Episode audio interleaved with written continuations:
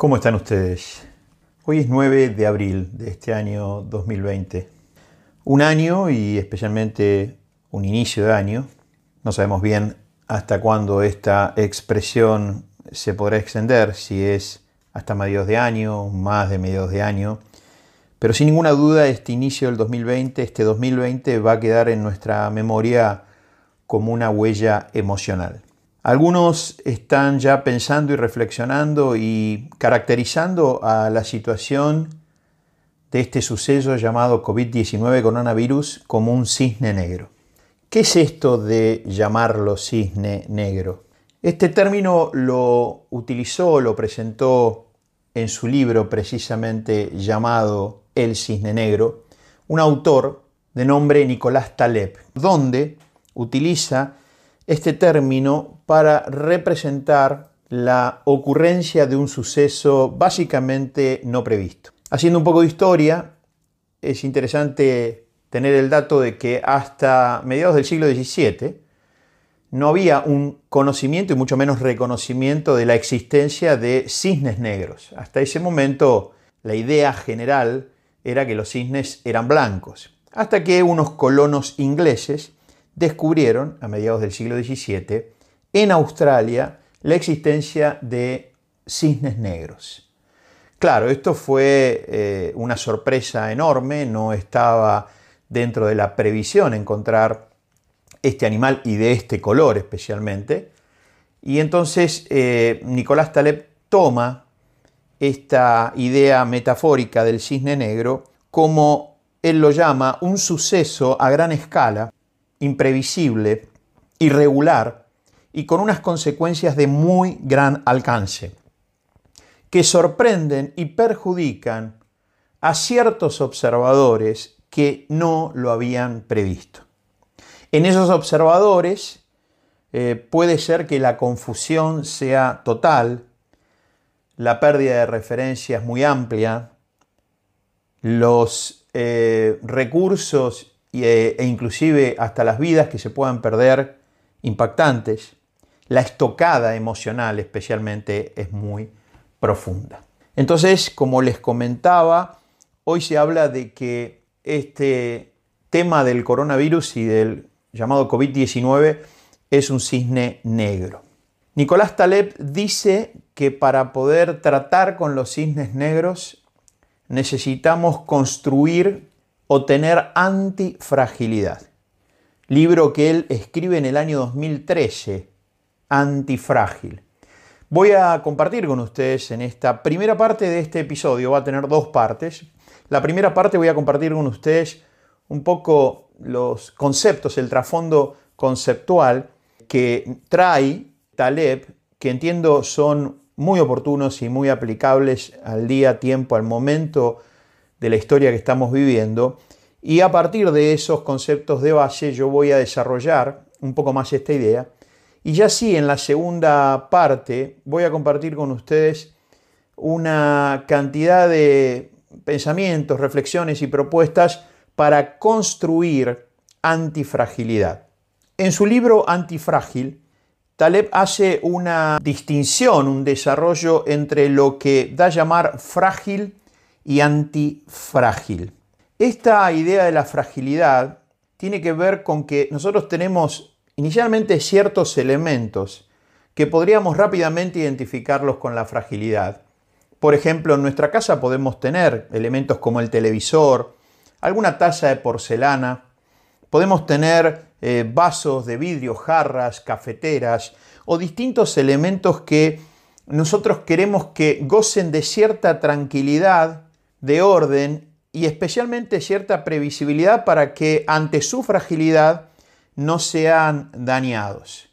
No sería nada bueno, por ejemplo, para estos elementos eh, no vivos, por un momento que lo vamos a traer de nuevo a la conversación, eh, no sería nada bueno que para estos elementos eh, ocurriese un terremoto o ingresase de golpe a esa casa un niño hiperactivo, algún nieto o algún sobrino que juega con lo primero que se le aparece por delante. Entonces, una primera cosa es la noción de fragilidad. la fragilidad, conceptualmente hablando, de los elementos, que después lo vamos esto a aplicar conceptualmente a las personas, a las relaciones, a los equipos, a las organizaciones, a los gobiernos, a las sociedades, el frágil como concepto aborrece la volatilidad y especialmente busca distanciarse, busca no tener ningún tipo de vinculación y mucho menos interacción con cualquier agente estresor. Detesta cualquier cambio, cualquier desorden, la crisis asociada a la incertidumbre, el caos, a la confusión absoluta. Claro, lo opuesto a lo frágil, si bien no hay una palabra definida, Taleb elige, al no tener esa palabra, la noción de antifrágil, ya que no hay una palabra que designe lo contrario a frágil. Y antes de desarrollar la noción de antifragilidad, es importante distinguir que antifrágil no es sinónimo de robustez. Nosotros podemos tener otros elementos en la misma casa y siempre manteniendo hasta ahora la noción de elemento no vivo, que no sean frágiles y que sean muy robustos. Me gusta a veces pensar la diferencia que hay entre esos termos, que son muy bonitos inclusive, pero que tenemos que estar muy atentos y cuidadosos de que no se vayan a golpear contra un borde en la cocina, mucho menos que se caigan, porque se rompen internamente porque hay un vidrio que es muy frágil. Vidrio que entiendo después se puede cambiar, pero pasar por la situación de que se rompa ese vidrio eh, expresa un malestar y especialmente habla de esta idea de que es tan frágil que hay que cuidarlo. Después hay otra serie de termos que ya son más robustos.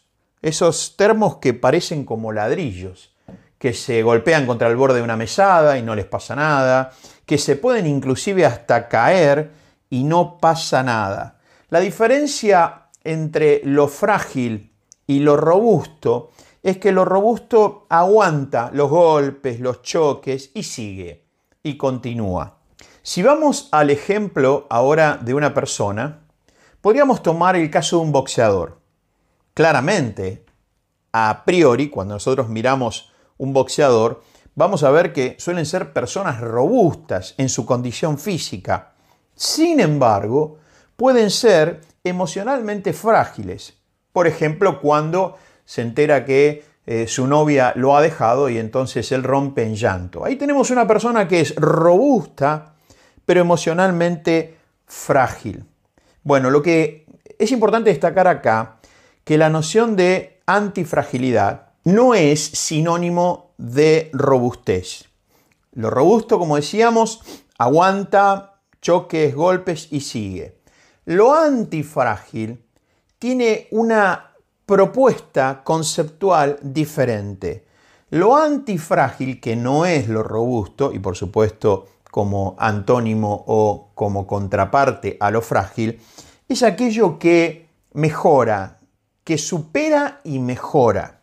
La antifragilidad, y ya nos vamos ubicando en la distinción aplicada a una persona, a un sistema vivo, como decíamos el boxeador robusto pero frágil, ahora nos vamos a situar en la reflexión del ser humano antifrágil. La diferencia con la robustez, que de hecho hay personas robustas que reciben los choques y los golpes y continúan, lo antifrágil por concepción tiene el compromiso de superar y mejorar, de superar y mejorar. Y vamos a ver en esta primera parte de esta presentación cómo es que se va conformando esta antifragilidad. La antifragilidad en la especie humana es una propiedad inherente a la propia existencia como especie. La antifragilidad, a diferencia, ¿se acuerdan ustedes de la fragilidad que aborrece la volatilidad? La antifragilidad incluye la volatilidad para precisamente realizar ese proceso de fortalecimiento, superación y mejora. La antifragilidad incluye la volatilidad para fortalecer su estabilidad con mayor capacidad de respuesta y se beneficia de los agentes estresores Mientras que, como habíamos dicho al comienzo, la fragilidad procura tomar distancia de los agentes estresores. Recordábamos aquellos agentes como el cambio asociado al desorden, la crisis asociada a la incertidumbre y el caos asociado a la confusión absoluta. Hasta aquí entonces una primera síntesis. Tenemos una cualidad frágil, tenemos una cualidad de robustez que no es sinónimo de antifragilidad y tenemos la antifragilidad que es una composición del sistema para poder generar mayor capacidad de respuesta, poder por lo tanto responder para superar y mejorar ante las situaciones emergentes, especialmente en el contexto que estamos hablando de un cisne negro. Cuando algo no vivo, por ejemplo, es sometido a una presión o tracción que genera cierto distrés, porque yo puedo tener sistemas no vivos que son presionados o traccionados y ese sistema no vivo tiene capacidad de respuesta para esa presión o tracción. El tema es cuando el sistema no vivo es sometido a un distrés, vamos a llamar distrés como ese estrés no productivo, esa tensión, esa presión o tracción que el sistema no tiene capacidad de respuesta para poder tratar con él. Cuando algo no vivo es sometido a un distrés o simplemente, o simplemente es eh, expuesto al paso del tiempo, los sistemas no vivos se van a fatigar, por ejemplo la famosa fatiga de materiales, se disgregan y llegan a romperse. No se reparan los sistemas no vivos a sí mismos. Pueden ser robustos, pero un sistema robusto no es intrínsecamente antifrágil. Tengamos en cuenta una primera distinción entre lo que vamos a dar en llamar sistemas simples y sistemas complejos. Los sistemas simples son aquellos que tienen pocos elementos y muy baja interacción. Los sistemas simples, en principio, vamos a llevar este pensamiento a, la idea de un sistema con pocos elementos y baja interacción, suelen ser frágiles en sí mismos. Por ejemplo, podríamos hablar de sistemas de pensamiento simples. ¿Cuáles son los sistemas de pensamiento simples? ¿Cuándo muchas veces se apela a ser simple o a la simplicidad? Cuando lo que buscamos son las causas de algunos efectos. Tenemos algunos efectos y buscamos los porqués de manera simple, esas causas. Nosotros buscamos simpleza y esa simpleza es sinónimo muchas veces en nuestros pensamientos simples de fragilidad.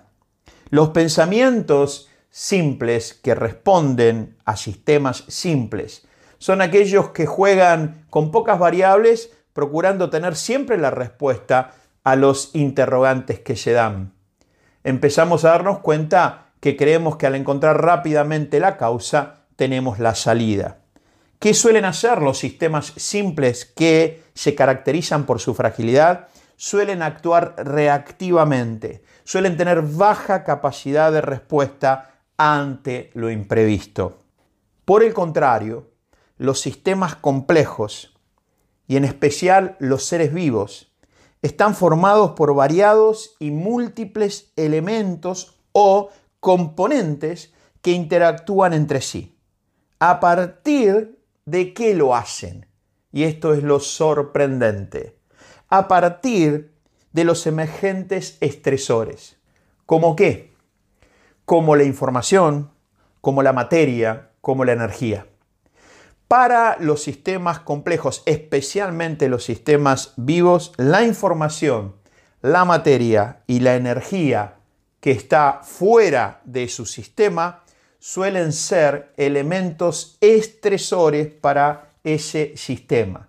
El punto es que los sistemas complejos, como los seres vivos, empiezan a construir antifragilidad esto es, mayor capacidad de respuesta a partir de lo que los elementos estresores generan en él. Vamos a dar algunos ejemplos de esto. Los huesos y los músculos del cuerpo humano se fortalecen cuando son expuestos a estresores, por ejemplo, que se presentan al hacer ejercicio.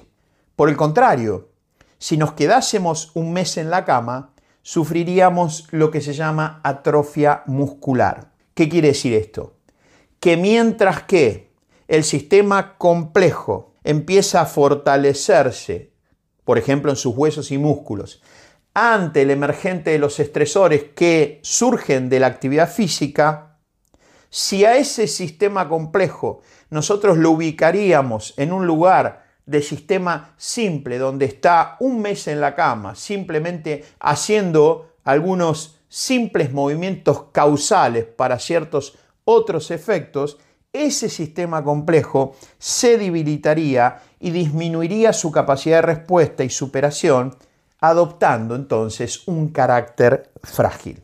Los seres vivos, como sistemas complejos, somos en sentido constitutivo antifrágiles por excelencia.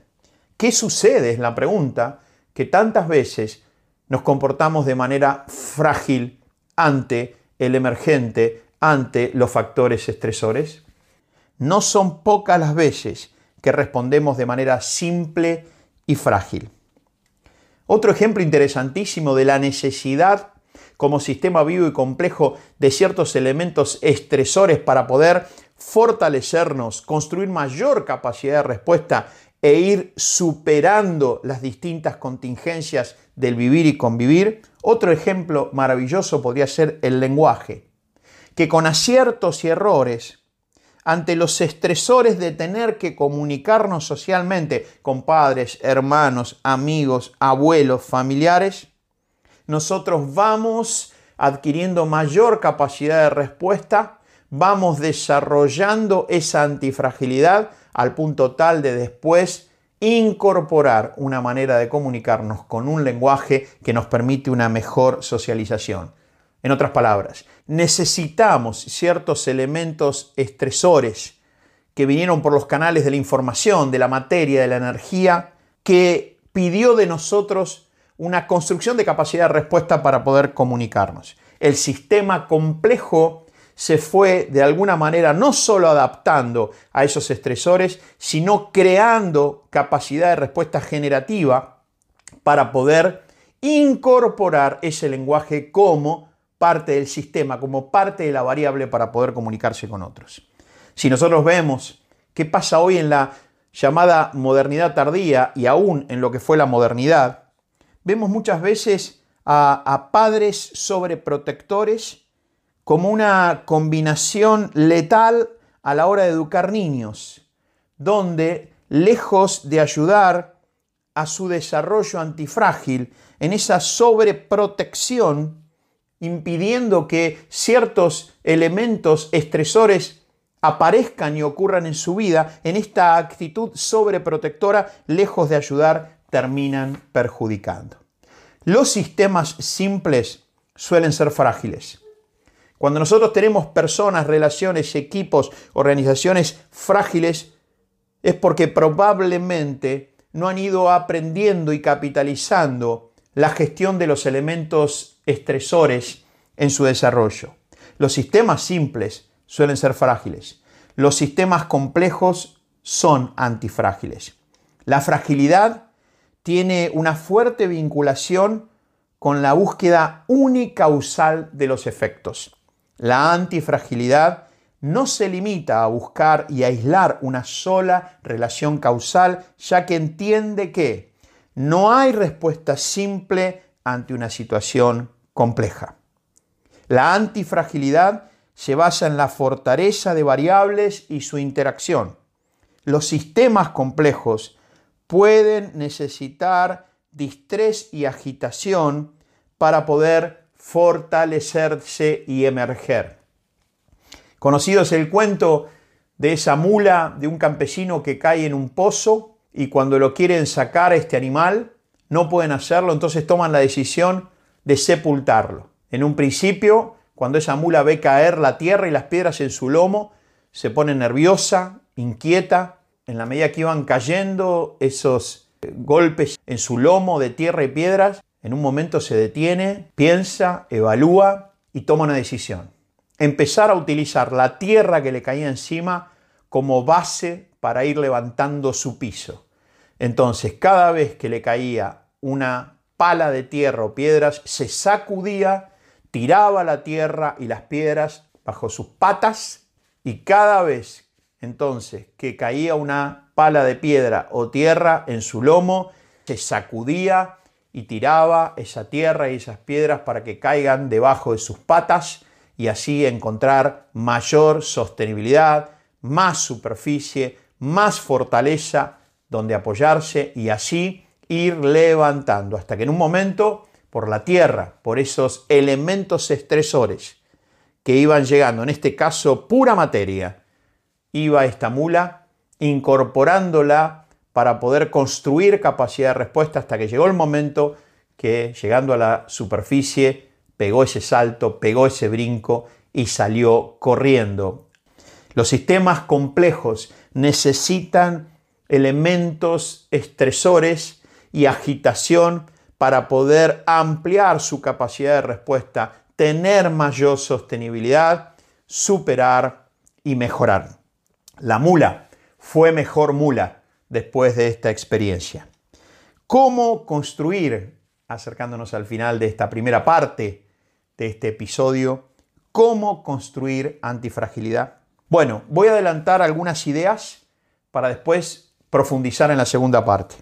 Voy a adelantar diciendo que construimos antifragilidad eligiendo ciertas variables para incorporar en nuestro sistema, llevar esas variables a la acción y hacerlas interactuar.